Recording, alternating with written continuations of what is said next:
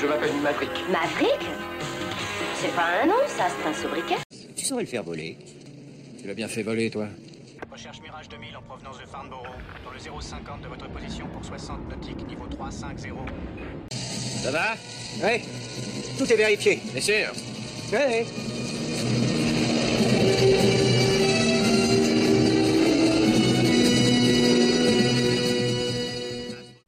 Bonjour à tous, et très heureux de vous retrouver après une petite pause pour ce nouvel épisode, le numéro 21 déjà, où je vous parle aujourd'hui des avions bombardiers d'eau et du film Always.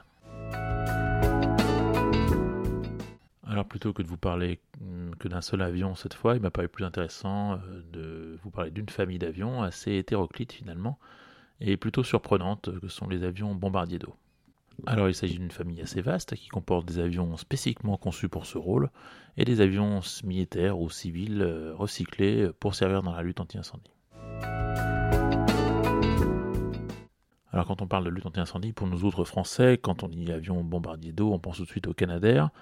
Le Canadair, qui s'appelle en fait le CL415, est un biturbopropulseur amphibie, dont le premier vol remonte à 1993 dans sa version actuelle, spécifiquement conçu pour la lutte anti-incendie par la défunte société canadienne Canadair, dont le service après-vente est maintenant assuré par la société Viking Air. Alors en France, ils sont opérés exclusivement par la sécurité civile, qui en utilise 12. Il est aussi utilisé par le Canada, bien sûr, mais aussi l'Italie, l'Espagne, la Croatie, la Grèce, la Malaisie, le Maroc et un petit peu les États-Unis.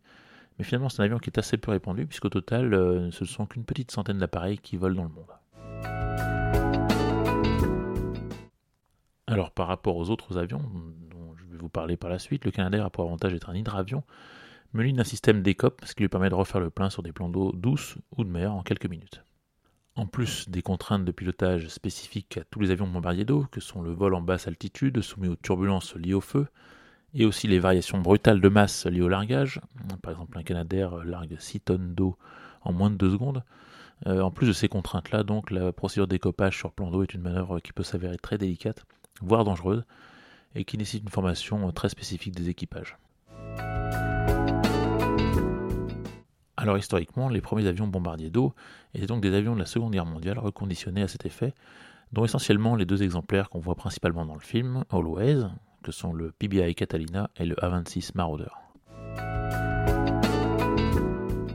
Le Catalina, dont vous connaissez sûrement la silhouette, est un gros hydravion bimoteur utilisé comme patrouilleur et comme avion de lutte anti-sous-marine, conçu dans les années 30 et que l'on voit dans de nombreux films sur la Seconde Guerre mondiale, et dont certains exemplaires ont donc été utilisés comme bombardier d'eau après la guerre, sans possibilité de décoppage comme le Canadair bien sûr, c'est l'avion que pilote John Goodman dans le film. Le Douglas A-26 Invader, qui est l'avion que pilote Richard Dreyfus, est aussi un avion de la Deuxième Guerre mondiale est un bombardier léger bimoteur, qui a été utilisé jusque dans les années 60 par les militaires et jusque dans les années 90 par les services américains de lutte anti-incendie. Alors, la variété d'avions et d'hélicoptères utilisés historiquement et de nos jours pour la lutte anti-incendie est finalement assez importante, avec plus d'une trentaine d'appareils différents, qui va d'avions monomoteurs, tels que le Pilatus PC-6, un avion bien connu des clubs de parachutisme, qui peut être aménagé avec un réservoir de 1000 litres, jusqu'au DC-10 Air Tanker, dérivé donc du jet commercial tri-réacteur DC-10, dont trois exemplaires sont utilisés aux États-Unis pour la lutte anti-incendie en zone rurale, avec une capacité de 45 000 litres d'eau largable en 8 secondes.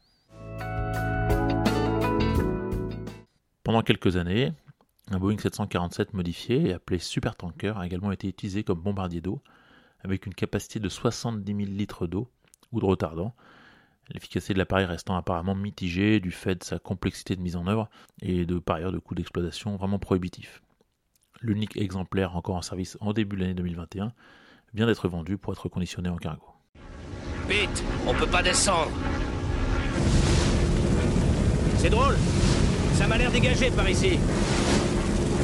Par ici, non, par ici Passe tanker Passe tanker Ici, chef de feu, à vous Écoute, chef de feu. On a une urgence Comme grouillez-vous On crie La cavalerie charge dans 4 minutes. Tanker 57 à chef de feu. Disons dans une minute. Mon vieux Saint-Pierre, ne me fais pas ça. Combien il te reste de carburant? J'adore être au coin du feu, ma chérie, tu le sais. Mon vieux Saint-Pierre, tu as la voix que je déteste, la voix du casse-cou qui va faire une connerie.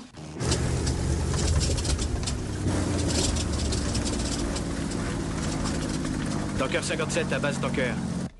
J'ai un petit ennui ici. Raconte-moi, Pete. J'ai peut-être surestimé un peu mon carburant, mais je vois la base d'ici et mon moteur droit marche, alors il ne devrait pas y avoir de problème. Pete, tu as besoin de quoi? Tu as besoin de quoi? D'une licence planeur. Always euh, est donc un film de 1989 réalisé par Steven Spielberg avec Richard Dreyfuss, Holly Hunter et John Goodman dans les rôles principaux, dont le héros principal est donc un pompier du ciel qui va trouver la mort dans l'exercice de sa profession, mais qui par-delà la mort va continuer à être un témoin passif de l'existence des personnes qui lui sont chères, et en particulier de l'amour de sa vie. Alors ce n'est pas, mais de loin, le film le plus connu de Steven Spielberg, mais qui n'est pourtant pas dénué de qualité. La réalisation est évidemment parfaite avec des scènes aériennes de lutte anti-incendie qui sont en particulier très bien rendues, avec principalement euh, le A26 et le Catalina. Euh, le film date de 1989 et est censé se dérouler donc à la fin des années 80, mais il dégage un ressenti assez particulier qui fait plutôt penser à un film de la Seconde Guerre mondiale, avec une ambiance de base militaire sur le site de lutte aérienne anti-incendie, et par l'emploi de ces avions qui datent de la dernière guerre. C'est un film assez atypique en fait, puisqu'il reprend donc les codes du film de guerre. C'est aussi principalement un film fantastique. Euh, il y a des passages de comédie, comme vous avez pu l'entendre dans l'extrait que je vous ai mis. C'est aussi un film sur la vie après la mort, qui, sans atteindre des sommets de réflexion religieuse ou philosophique, qui délivre finalement un message plein d'espoir euh, sur l'idée que nos chers disparus continuent de veiller sur nous après leur mort. Enfin, c'est aussi bien sûr un grand film d'amour. Bref, au final, on ne sait pas trop dans quelle catégorie le ranger, et ça explique peut-être qu'il soit relativement méconnu par rapport au reste de la filmographie de Spielberg. Le casting est parfait comme souvent euh, chez ce réalisateur, avec des vieux routiers des films d'humour-action euh, hollywoodiens tels Richard Dreyfuss et John Woodman, et un rôle féminin de femme forte et indépendante joué par Holly Hunter. Bref, Always c'est un spectacle familial, un de ces bons vieux films hollywoodiens qu'on peut voir et revoir en famille sans problème.